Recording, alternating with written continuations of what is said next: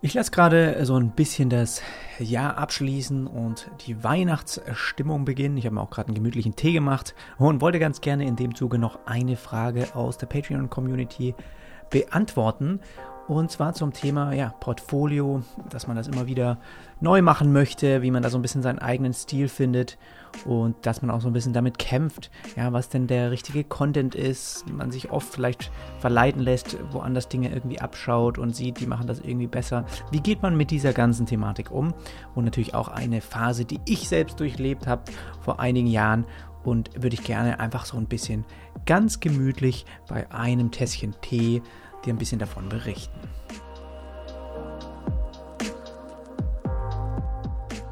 Also die Frage lautet, ich starte gerade erst mit Webdesign, habe jetzt einige Kurse gemacht und möchte jetzt eine eigene Website entwerfen, um nach außen auch sichtbar zu werden. Meine Frage ist, wie findet man am Anfang der Webdesign Freelance-Karriere den Stil und auch die Texte, die Aussagen für seine, sein erstes Portfolio? Also die Farben, den Stil, den Content, alles auf der Seite eben. Und ich habe nun schon viermal alles über den Haufen geworfen und neu angefangen. Leider finde ich das Design dann nach einer Woche wieder schlecht und beginne von neuem. Wäre super, wenn du mir da Input, Input geben könntest. Danke erstmal für die Frage und ich glaube, sicherlich ein Thema, mit dem sich viele identifizieren können. Ja, ich glaube, welche, die schon ein bisschen erfahrener, ein bisschen länger drin sind, die vernachlässigen auch gerne mal dieses Thema Portfolio. Auch, dass man das irgendwie ständig neu machen möchte, weil man irgendwelche anderen tollen Sachen sieht. Und das ist aus einem simplen Grund, und der ist wahrscheinlich super wichtig hier, dass man manchmal einfach gar keine Zeit dafür hat. Also der, ich weiß nicht, wenn du wirklich dahin möchtest, eine Freelancer-Karriere zu starten, selbstständig zu arbeiten, dann ist ja eigentlich nicht deine Aufgabe, irgendwie dein Portfolio immer wieder neu zu machen, um damit dich schön zu präsentieren, ja? sondern deine Aufgabe ist ja eigentlich anderen Kunden zu helfen, ihre Ziele zu erreichen, ihre Probleme zu lösen, ihre Webseiten aufzubauen.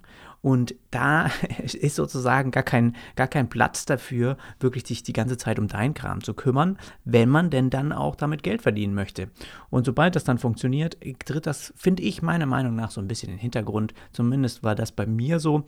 Auch wenn man immer wieder vielleicht das Gefühl hat, ich gucke drauf, ist schon ein bisschen outdated und irgendwie, ja, ich merke so ein paar Vibes äh, momentan in der Designwelt, könnte schon hier und da mal wieder ein bisschen Trends äh, mit in inkludieren und dann macht man das vielleicht mal wieder neu und überarbeitet das. Aber das hat nicht, das hat, nie, das hat manchmal nicht so eine hohe Priorität dann, wenn man eben schon für Kunden arbeitet und auch damit Geld verdient. Weil denen ist das am Ende, ja, die haben da ist ja die Zusammenarbeit schon da. Also da ist schon eine Überzeugung da gewesen. Da muss man jetzt nicht wieder glänzen mit seinem Portfolio, sondern da arbeitet man ja schon. Und da kommen auch immer wieder Aufträge von, an, von, den, von Bestandskunden. Und die gucken nicht jedes Mal auf das Portfolio und schauen, ob der überhaupt noch äh, die Qualität hat und sich gut präsentiert, sondern die sind überzeugt von deinen Ergebnissen, weil du denen, die regelmäßig denen lieferst. Und deswegen ähm, interessiert die das am Ende gar nicht mehr so. Wen das natürlich schon interessiert, ist so für diesen ersten Eindruck ja schon die, die, die Kunden, die ganz neu jemanden suchen. Aber auch da muss ich sagen, ich kenne auch schon Webdesigner, die ohne ein Portfolio Aufträge bekommen haben und einfach nur aus dem Grund, weil man eben eine starke Empfehlung bekommen hat. Ja? Und bei dieser Empfehlung, es kann ja genauso sein, ja, dass da jemand eine ich habe ja auch schon eine Seite für einen Kunden gemacht und er empfiehlt seinen Businesspartner Partner dann mich weiter und sagt, ja, schau an, der hat hier meine Seite auch gemacht. Und das ist im Prinzip dann dein Portfolio. Wenn ich selbst gar keine Seite hätte, hätte ich habe den anderen Auftrag, dann hätte ich den trotzdem bekommen. Ja, weil die, die Überzeugung quasi dann natürlich über das Menschliche kommt, wenn man dann mal miteinander spricht, telefoniert, aber dieses Ergebnis von, den, von dem anderen Kunden ist im Prinzip ja auch dein Portfolio. Und deine eigene Seite, ist natürlich schon so ein bisschen dein eigenes Zuhause und ich, ich kann das durchaus verstehen, dass man da ja schon so einen gewissen Anspruch an sich selber hat, irgendwie damit reinpassen zu wollen, auch wenn man halt sich viele andere Seiten anschaut, Inspiration holt. Aber man muss da einfach ein bisschen auf dem Boden bleiben, wenn es darum geht, eben jetzt auch, wenn man gerade anfängt. Und ich kann es gerne von mir mal ein bisschen erzählen, dass ich, dass das bei mir eben genauso war. Ich habe damals wahnsinnig viel Inspiration von Tobias van Schneider zum Beispiel gehabt. Fand ihn als, als Designer unheimlich toll, obwohl ich ihn jetzt gerade gar nicht mehr unbedingt so in, als Webdesigner oder so einstufen würde. Er hat auch viele Weblayouts gemacht, aber war immer mehr ein Designer als jetzt irgendwie, dass er noch mit äh, in der Entwicklung oder Umsetzung oder sonst was war. Also mehr eigentlich ein Grafiker, sage ich mal, auch mit eben digitalem, digitalem Touch. Und unheimlich starker Designer. Und ich fand den immer super toll. Und wenn der dann eine neue Website für sich präsentiert hat, hat man da mal raufgeschaut und gesehen, wow, ja, große Typos irgendwie einsetzen, das ist doch was Cooles. Dann macht man das vielleicht das nächste Mal auch und so man hat einfach so ein bisschen seine Vorbilder und da schaut man ab und zu dann vorbei. Und auch heute, ich meine, ändert sich nicht mehr so viel bei ihm und auch er wird älter und weiß was ich, vielleicht hat er auch irgendwann mal eine Familie und für ihn haben andere Businesses mehr Priorität, als irgendwie die ganze Zeit seine Projekte da irgendwie zu featuren und neu zu gestalten und äh, sein Portfolio neu zu machen. Und ist auch schon seit Jahren gleich geblieben. Und bei mir war das halt damals auch so, dass ich dann durch, dass ich eigentlich und das schließt wieder den Kreis so ein bisschen zu dem, was ich jetzt am Anfang gesagt habe. Ich hatte mehr Zeit, mich zu beschäftigen mit Inspiration, mit Dribble durchzuscrollen, mit irgendwie Award-Seiten anzuschauen, als für Kunden zu arbeiten. Und das ist ja im Prinzip die Falle, ja, in die man dann tritt. Man schaut sich quasi die konstant irgendwelchen anderes Zeug an und hat so die Meinung, man selbst ist äh, outdated und ist nicht mehr, ist nicht mehr äh, up to date. Und sobald das nicht mehr passiert, also momentan, nur wenn ich einen Auftrag habe, schaue ich mich bei Dribble irgendwie um. Ja, dass das, es gibt schon so Seiten, momentan bei mir ist es so, dass ich mehr eher mal zum Beispiel ein Webflow-Showcase, bisschen die, die neuen Sachen, die da gefeatured werden, einfach mir anschaue. Aber das hat einfach damit zu tun, dass es auch wieder mehr in mein Business momentan fährt, wo ich einfach da auch up-to-date sein möchte, wo ich auch weiß, ah, guck mal, das ist eine neue Seite, die ist mit Webflow umgesetzt, die ist schick, packe ich mal auf eine Liste, kann ich mal wieder ein YouTube-Video vorstellen. Also es hat wieder Business-Gedanke und nicht nur, ich scroll einfach durch Dribble und schaue mir geile Layouts an, weil ähm, ich halt irgendwie konstant dadurch ein schlechtes Gefühl bekomme. Ich glaube, also ich recherchiere dann wahnsinnig gerne auch ähm, diese Recherchephase, wenn ich dann Kundenauftrag habe, mache ich das schon sehr, sehr gern. Und dann äh, schaue ich mir auch schon neue Sachen, komme dann halt mal wieder auf. Aber ehrlich gesagt habe ich momentan gar nicht mehr so viel Zeit, diese ganzen Plattformen für Inspiration mir da durchzuklicken. Und ähm, ja, das ist, ist sozusagen wahrscheinlich ein, ein, ein, Punkt, warum viele vielleicht auch ein bisschen ein nicht up-to-dates Portfolio haben und trotzdem denen das eigentlich gar nichts ausmacht. Und vielleicht musst du einfach anfangen, auch mit Kundenaufträgen mal äh, zu starten und dann fällt es dir auch leichter, da sich ein bisschen von zu lösen, weil du dich mit anderen Sachen beschäftigst. Das ist vielleicht ein, ein Tipp, eine Empfehlung. Auf der anderen Seite ist es natürlich auch legitim zu sagen, hey, ich habe mal ein Layout und ich werfe das mal viermal über den Haufen. Es, also ganz ehrlich, und du wirst es auch in bestimmten Projektdokumentationen von mir sehen, das ist völlig normal, auch mal eine Revision zu haben, auch mal einen bestimmten Bereich komplett neu zu machen. Und hier geht es ja nicht immer um, da geht es ja um Design manchmal und das ist ja wahnsinnig schnell auch mal kurz zu testen, ja, wie sieht es so oder so besser aus. Da geht es ja nicht darum, die ganzen Inhalte, die ganzen Sektionen nochmal komplett neu zu würfeln. Das ist was, da würde ich mir schon eine gewisse Festigkeit auch mir überlegen und da bist du ja auch dran. Ich meine, du sagst ja auch, die Texte, die Aussagen, so ein bisschen den Content auf deiner Seite dir zu überlegen, das fällt dir auch schwer. Aber da würde ich ganz ehrlich sagen, das ist auch was, das ist ganz am Anfang als Webdesigner auch schwierig. Also für mich ist es jetzt, ich kann das runterrattern, was für Elemente irgendwie ja, wichtig sind auf einer Landingpage. Ja, da muss ich überhaupt nicht mehr irgendwas googeln oder so. Das hat man schon so oft gemacht. Dann weiß man, was für Trust-Elemente da irgendwie vorkommen müssen und wie könnte das aussehen, plus irgendwelche Benefits und etc. und die Bühne und hier ein Call to Action und so weiter. Das weiß man dann irgendwann. Und bei so einer Portfolio-Seite ich meine, schau dir einfach mal 15 an und dann eine gewisse Struktur kannst du vielleicht erkennen, was zeigen die auf der Startseite, was zeigen die auf ihren Projektseiten, wie bauen die das auf, was packen die damit rein? In so Projektseiten, eine kurze Einleitungsbeschreibung, dann viele Bilder groß darstellen, äh, mal ein schönes Bildergrid haben. Das sind ja alles wiederkehrende Dinge, wo man sagt, okay, ich kann hier so ein bisschen so ein, so ein Muster erkennen, das, das merke ich mir jetzt mal im Aufbau und gut, du hast andere Texte drin, aber der Aufbau pff, ist ja nichts patentiert. Das ist ja alles, es, es, ist ja vielleicht eine, eine, bewährte, eine bewährte Sache. Und warum sollst du dir die ganz komplett neu überlegen müssen? Ja, schau dir ein bisschen was ab, hol dir da Inspiration und dann weißt du, okay, auf der Startseitenbühne ist es bei einem Portfolio von einem Webdesigner schon ähm, wichtig, weil das wahrscheinlich irgendwie dann 80 Prozent haben von der Seite, die du dir anschaust, dass man in dem ersten Satz irgendwie gleich mal beschreibt oder in dem ersten Absatz einfach merkt, ich bin der, ich mache das und ähm, arbeite für die Kunden. Und dass man das einfach einmal dann für sich auch formuliert, aber das bleibt dann da auch. Es ist dann nicht auf einmal was, was man nochmal ändert und auf einmal irgendwie in die zweite Sektion packt. Ja, das, das, das bleibt dann halt da und dann äh, ist es okay, wenn man jetzt einfach mal testet, ja, ich habe jetzt nochmal ich weiß nicht, ich finde die Button jetzt irgendwie doch nicht so toll. Lass mal einfach mal nochmal irgendwie überall abgerundete Ecken testen. Das geht ja wahnsinnig schnell heutzutage, solche Sachen einmal zu machen und auch wenn man sich so eine Akzentfarbe zum Beispiel überlegt. Ich habe ja immer bei Projekten arbeite ich gerne auch jetzt nicht irgendwie mit total bunten Farbpaletten. Ich habe schon so die Art, dass ich mir eigentlich diese grau und dunklen Töne raussuche. Ja, ein Copy für dunkel, Copy Hellton, dann habe ich einen dunklen Hintergrundfarben, dann habe ich irgendwie eher diese beige, hellgrauen Töne für leichte Hintergrundfarben für die Sektion. Ja, dass man sich das einmal festigt und dann gibt es meistens bei mir ein bis maximal zwei eigentlich Akzent, Akzentfarben. Und eine Akzentfarbe ist dann halt einfach mal so ein, so ein krasses, krasseres äh, äh, Cyan oder so ein irgendwie schönes ähm, Rot oder einfach mal so ein ähm, ja, tolles Blau einfach. Einfach so eine schöne, peppige Farbe, die halt dann vorkommt. Und das hatte ich jetzt auch bei dem Kunden, dass man dann diese Parameter ganz einfach in einem Layout-Programm, genauso im Webflow auch, die Farbpalette einmal äh, macht man einen anderen Farbwert rein und überall, wo ja diese, dieser Farbkasten ja angewendet wurde, dieser Wert ändert sich dann. Dann kann man wahnsinnig schnell sehen, ist, ist blau oder gelb äh, besser. Wie wirkt das? Nochmal ganz anders. Und das sind ja Sachen, es ist okay, das alles mal über den Haufen zu werfen, nochmal neu zu testen. Also, wenn die, die Projektdokumentation, die ich jetzt Anfang 2022 starte, wirst du sehen, ich habe da bestimmt 20, 25 Artboards nebeneinander.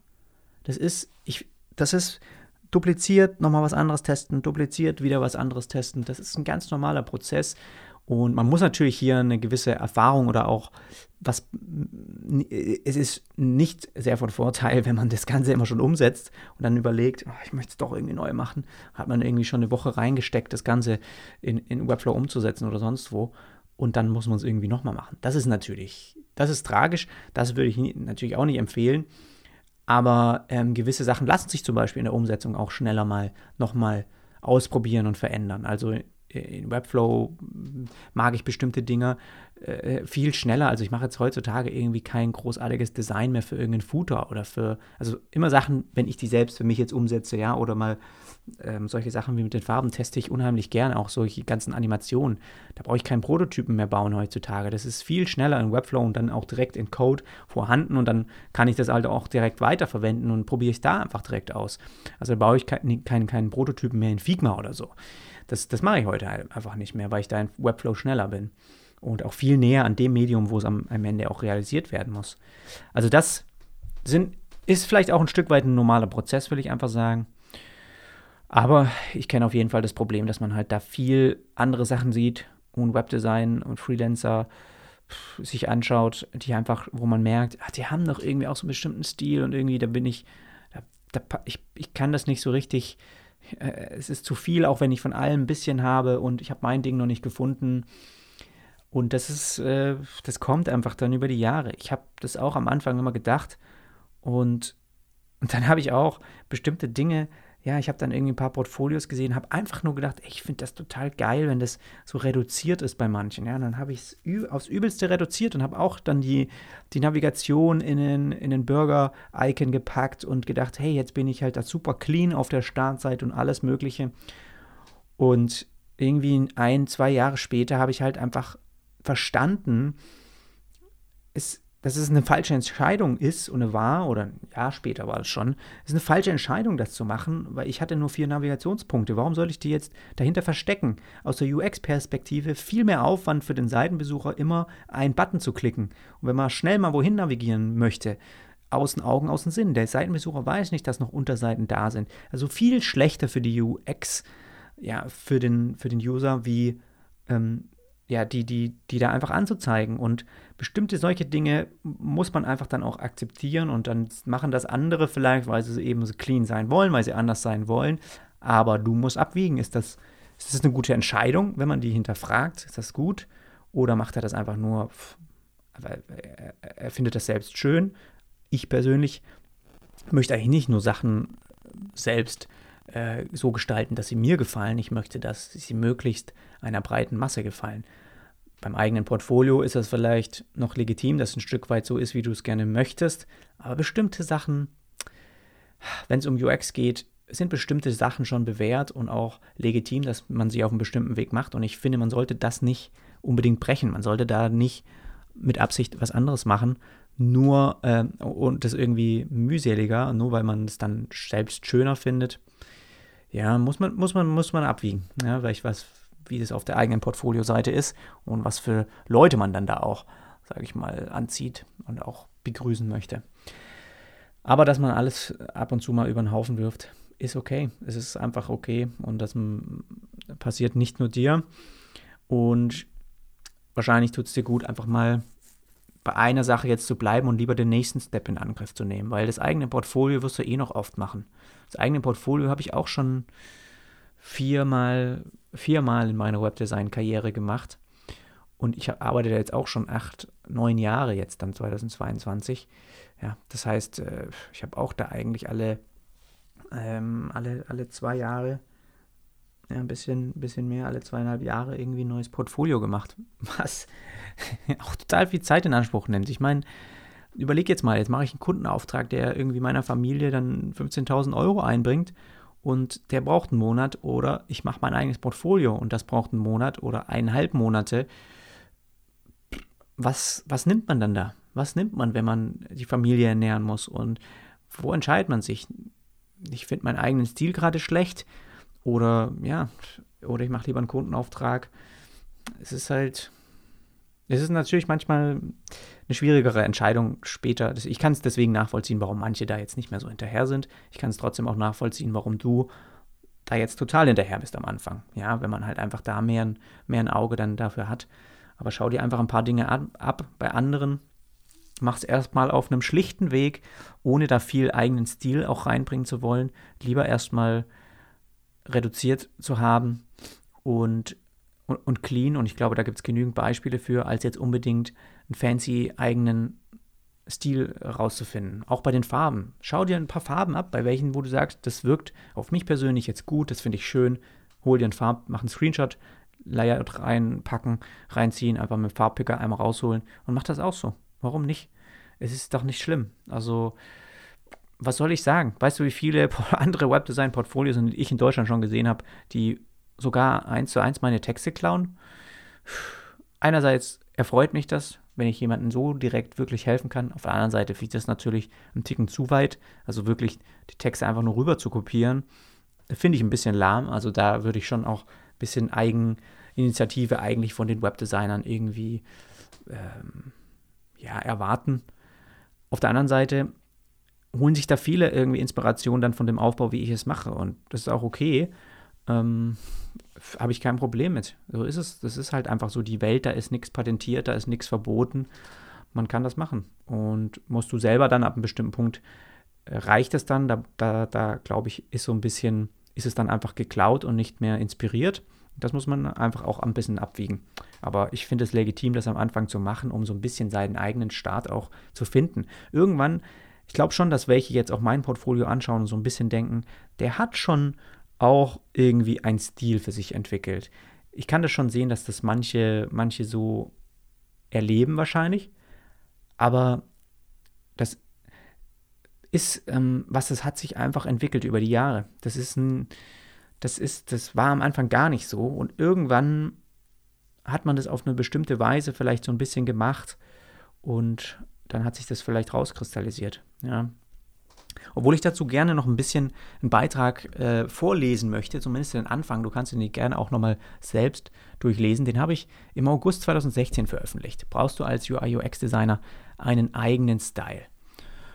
Und damals war genau diese Phase, ne, wo ich mich da auch mit beschäftigt habe. Da habe ich wahrscheinlich viel Inspiration auch von anderen mir angeschaut und wollte gerade mein Portfolio neu machen. Und da habe ich mich genau das einfach gefragt. Und da kann ich dir mal ein bisschen was vorlesen. Also es geht jetzt hier nicht um irgendeinen Fashion-Style, sondern einfach um Stil, die Art, wie man die Website gestaltet, wie, was, was das einfach prägt. Also, mein eigener Style.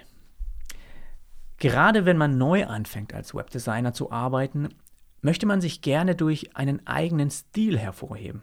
Man lässt sich von vielen anderen Designern beeinflussen und ändert seine Art zu gestalten kontinuierlich. Eine Stilrichtung zu finden ist aber nichts, was sich irgendwie von heute auf morgen entwickelt.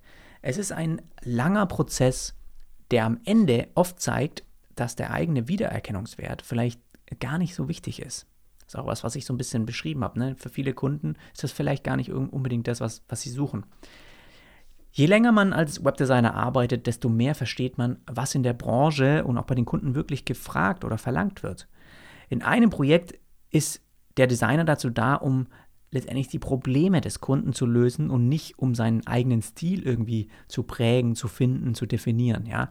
Auf Projekte bezogen muss ein Layout einen festen Boden haben. Jedes Stilelement muss irgendwie begründet werden können und Lösungen liefern, die nicht nur gut aussehen, sondern auch messbar sind am Ende, ja. Es ist ganz einfach, der Style muss einer bestimmten Zielgruppe mehr Wert bringen als mir selbst oder dir selbst. Ja, es muss anderen ja besser gefallen, die man eben für den Kunden auch erreichen möchte.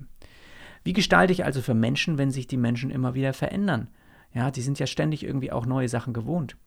Und als Designer lässt man sich gerne dann für neuen Trends leiten. Und jeder, der auch im digitalen Bereich arbeitet, weiß, wovon ich da spreche. Wir sind konstant neuen Gestaltungsrichtungen ausgesetzt, die wir auch wahrnehmen, cool finden und dann versuchen wir die auch zu integrieren. Und auch manchmal unbewusst.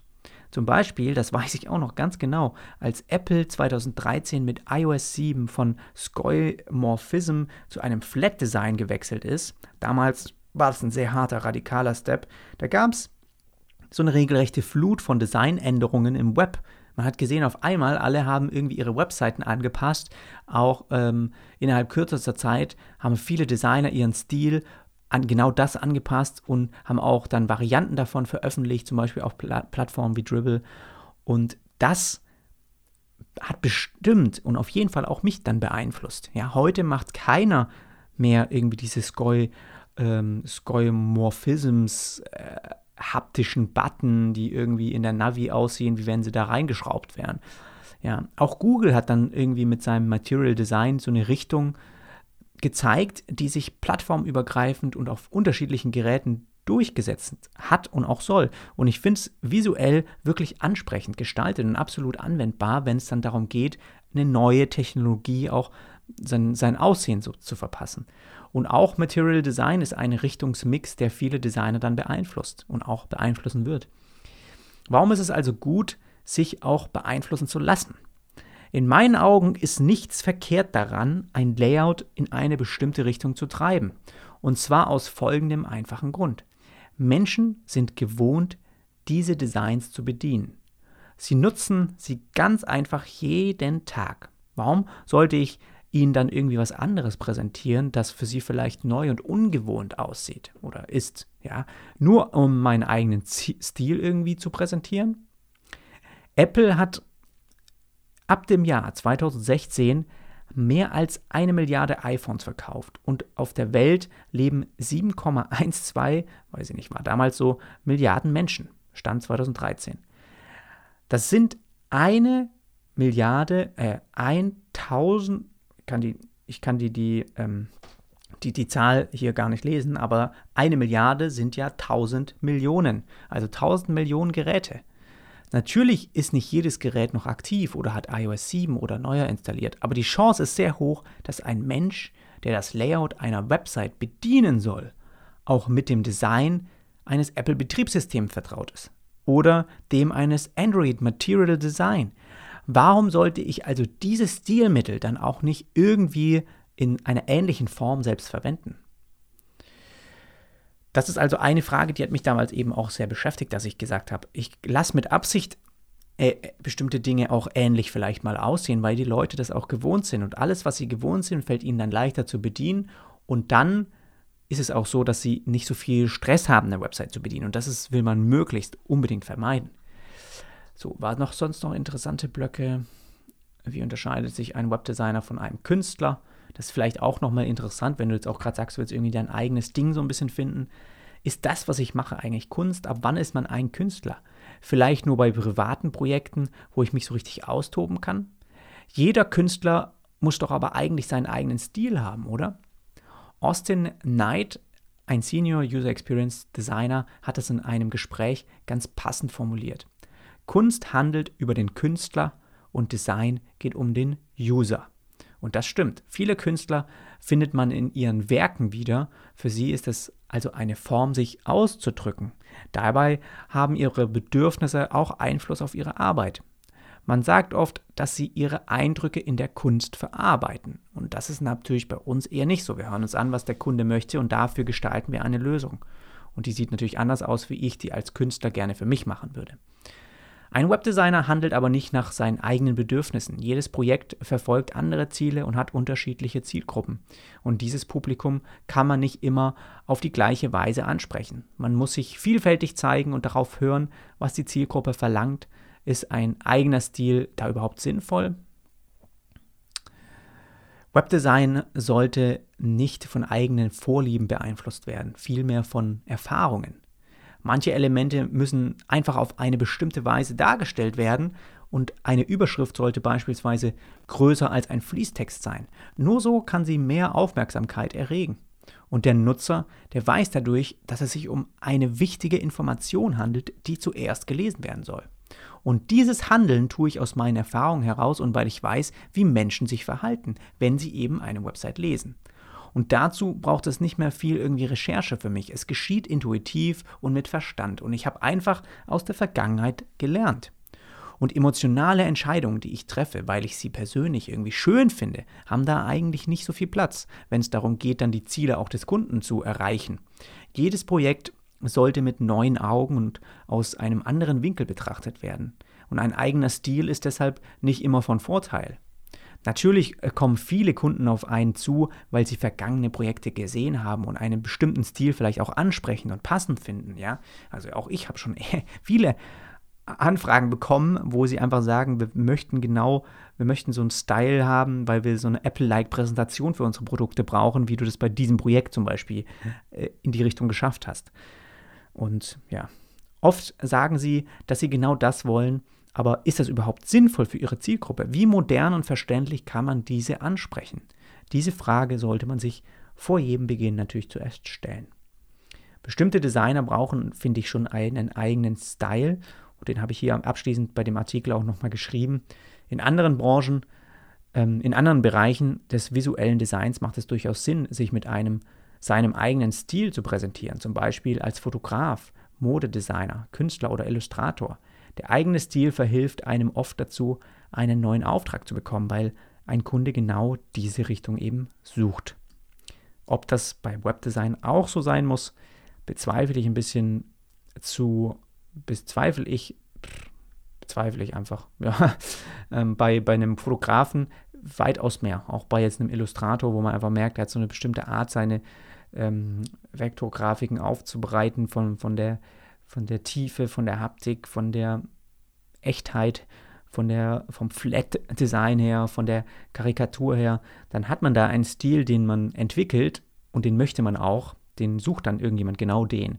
Aber bei Webdesign muss man sich schon sehr an, auch anpassen können. Ich weiß, dass der Bezug hier jetzt zum eigenen Portfolio dann vielleicht ein bisschen verschwindet oder ein bisschen in eine andere Richtung geht, aber es geht ja auch allgemein darum, ja, seinen eigenen Stil irgendwie zu finden. Ist das überhaupt das, was man machen muss oder möchte? Und das ist zwar ein sehr alter Beitrag, aber du, wie du siehst, habe ich mich mit der gleichen Thematik beschäftigt und einfach auch in so einem Beitrag verarbeitet. Und ich hoffe, ich konnte dir heute da ein bisschen da nochmal ein, zwei Gedanken mitgeben, die dir helfen jetzt bei deinem weiteren Weg und auch ja, deine Website, dein Portfolio dann aufzubauen, falls du Hilfe brauchst, dein Portfolio überhaupt an den Start zu bringen. Ich habe ja auch einen komplette, einen kompletten Minikurs bei mir auf dem Blog veröffentlicht. Der heißt, ich gehe mal gerade drauf, ähm, dein Portfolio aufbauen, äh, Minikurs, Schritt für Schritt, wie wir eben, ja, einfach dokumentiert auch, wie ich natürlich meine Portfolio-Challenge über Patreon auch aufgebaut habe, ähm, nebenher dokumentiert habe, haben wir uns in Zoom-Calls getroffen, ich habe Sachen präsentiert und das sind insgesamt zwei, vier, sechs Teile, wo man dann einfach sieht, wie man das eigene Portfolio auch aufbauen ähm, kann, dass es aussagekräftig für Webdesigner eben auch ist. Und den findest du verlinkt auch nochmal. Und ja, ich würde mich freuen, wenn wir uns dann bald wiederhören. Bis dann.